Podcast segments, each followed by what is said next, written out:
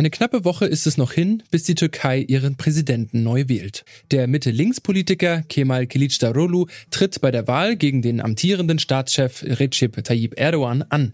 Der 74-Jährige galt lange als schwacher Herausforderer, aber jetzt zeigen Meinungsumfragen ein ganz anderes Bild.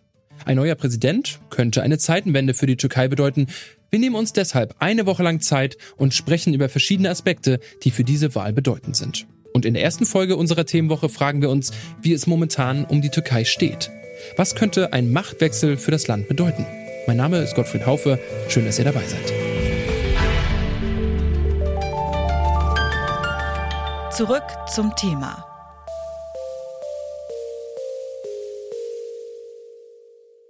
Die Türkei hat momentan mit vielen Problemen zu kämpfen. Da sind zum einen die Folgen der Erdbeben vor einigen Monaten. Die Europäische Investitionsbank schätzt, dass der Wiederaufbau von zerstörten Gebäuden und Infrastruktur mindestens 100 Milliarden Euro kostet. Aber schon vor dem Erdbeben war die wirtschaftliche Lage in der Türkei prekär. Während wir in Deutschland derzeit mit einer Inflationsrate von 7% kämpfen, ist die Inflation in der Türkei in den letzten Jahren viel stärker gestiegen nämlich auf ungefähr 100 Prozent, sagen unabhängige Wirtschaftsforschende. Und auch wenn der Trend sich in den letzten Monaten abgeschwächt hat, der Herausforderer Kemal Kılıçdaroğlu kritisiert Amtsinhaber Erdogan stark wegen der gestiegenen Preise. Wenn er bleibt, wird die trockene Zwiebel in seiner Hand 100 Lira kosten. Selbst jetzt kostet sie 30 Lira pro Kilo. Es ist eine Zwiebel. Zwiebel. Zwiebel. Mit einer trockenen Zwiebel in der Hand sitzt Kılıçdaroğlu am Tisch seiner bescheidenen Küche. Sein Argument, wenn Erdogan an der Macht bleibt, wird eine Zwiebel bald umgerechnet fast 5 Euro kosten. Klar, dass bei solchen Lebensmittelpreisen die Bevölkerung alles andere als zufrieden ist mit der Situation. Aber wie groß ist die Unzufriedenheit und ist sie wirklich eine Gefahr für Erdogan? Das habe ich die freie Journalistin und Türkei-Korrespondentin Christina Karasu gefragt. Sie sagt, dass das im Moment noch schwer abzusehen ist. Also es ist schon klar, Erdogan hat nicht mehr die komfortable über 50 Prozent Mehrheit, die er mal hatte. Ähm, es ist nicht mehr klar, dass er der haushohe Favorit ist. Und in allen Umfragen, die man, also seriösen Umfragen, die man in diesen Tagen so liest, liegt der Oppositionskandidat durchaus vorne, so mit ungefähr fünf Prozent laut aktuellen Umfragen aber es scheint ein knappes Rennen zu werden. Ähm, es ist möglich, dass es in zweiten Wahlgang geht.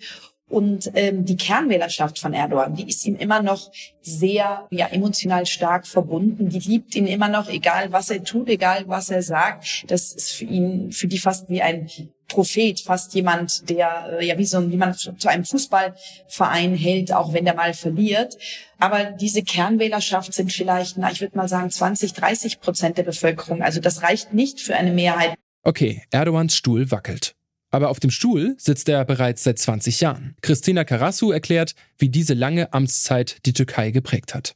Also in den ersten Jahren äh, war er ja vor allem auch äh, in Europa bekannt dafür, dass er die Türkei eher in die Moderne führte, dass er von Demokratie geredet hat, von Menschenrechten, dass er einen wirtschaftlichen Boom zu verbuchen hatte. Und viele dachten, ach, die Türkei wäre ein Musterland in der muslimischen Welt, eine Musterdemokratie. Und das ist spätestens in den letzten zehn Jahren, spätestens seit den Gezi-Protesten immer, äh, hat sich ins Gegenteil ähm, verkehrt. Aber mittlerweile ähm, sieht es sowohl wirtschaftlich nicht gut aus. Die Türkei leidet unter einer immensen Inflation. Teilweise lag die bei 85 Prozent äh, in den letzten Monaten. Offiziell, inoffiziell wahrscheinlich noch viel, viel schlimmer. Also manche Leute sagen, die Preise haben sich verdoppelt bis verdreifacht sogar seit letztem Jahr. Viele Menschen leiden darunter. Die türkische Lehre hat immens an Wert verloren. Ja, ich glaube, das Menschenrechtsregister von Herrn Erdogan äh, kennt man ja nun zur Genüge in Europa. Äh, Menschenrechte werden mit Füßen getreten. Viele ähm, Journalisten, Intellektuelle, Politiker, äh, Aktivisten, die gegen Erdogan waren, sitzen schon seit Jahren teilweise im Gefängnis. Die Meinungsfreiheit wurde immens beschnitten. Ähm, die Medien sind zu 90 Prozent auf Linie für Erdogan. Und ähm, ja, von dem großen Versprechen auf mehr Demokratie, einer Annäherung gen Westen ist leider nicht mehr so viel übrig. Die Hoffnung auf mehr Demokratie in der Türkei, die gibt es aber noch. Oppositionelle wollen einen Wandel im Land und setzen große Hoffnung in Erdogans Herausforderer Kemal Kilicdaroglu. Der Mann, der mit einfachen Videos in den sozialen Medien auf sich aufmerksam macht und in seiner einfachen mittelständischen Küche zu seinen potenziellen WählerInnen spricht und sich so ganz nahbar gibt.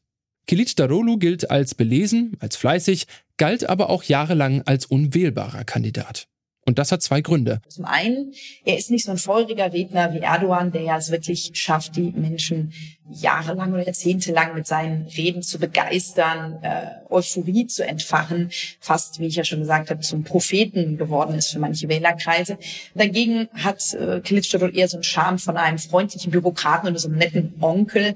Er ist eher klein, eher schmächtig, äh, ein ganz freundlicher, integrer, sehr ruhiger Mann. Als er gewählt wurde zum Parteivorsitzenden, nannte man ihn sogar den Gandhi der Türkei, hat auch so ein bisschen optisch eine Ähnlichkeit mit Gandhi ja, galt dadurch aber in dieser immer populistischen Türkei einfach äh, nicht als jemand, der es aufnehmen könnte mit ähm, Erdogan. Zum anderen ist er Alevit, also gehört dieser muslimischen Minderheit an, ähm, die in der Türkei immer wieder Diskriminierung ausgesetzt war. Schätzungsweise gibt es 10 bis 20 Prozent Aleviten in der Türkei. Aber die Religionszugehörigkeit Kilicdaroglu's scheint weniger wichtig als bisher erwartet, denn seine Art Wahlkampf zu machen scheint in der Bevölkerung gut anzukommen.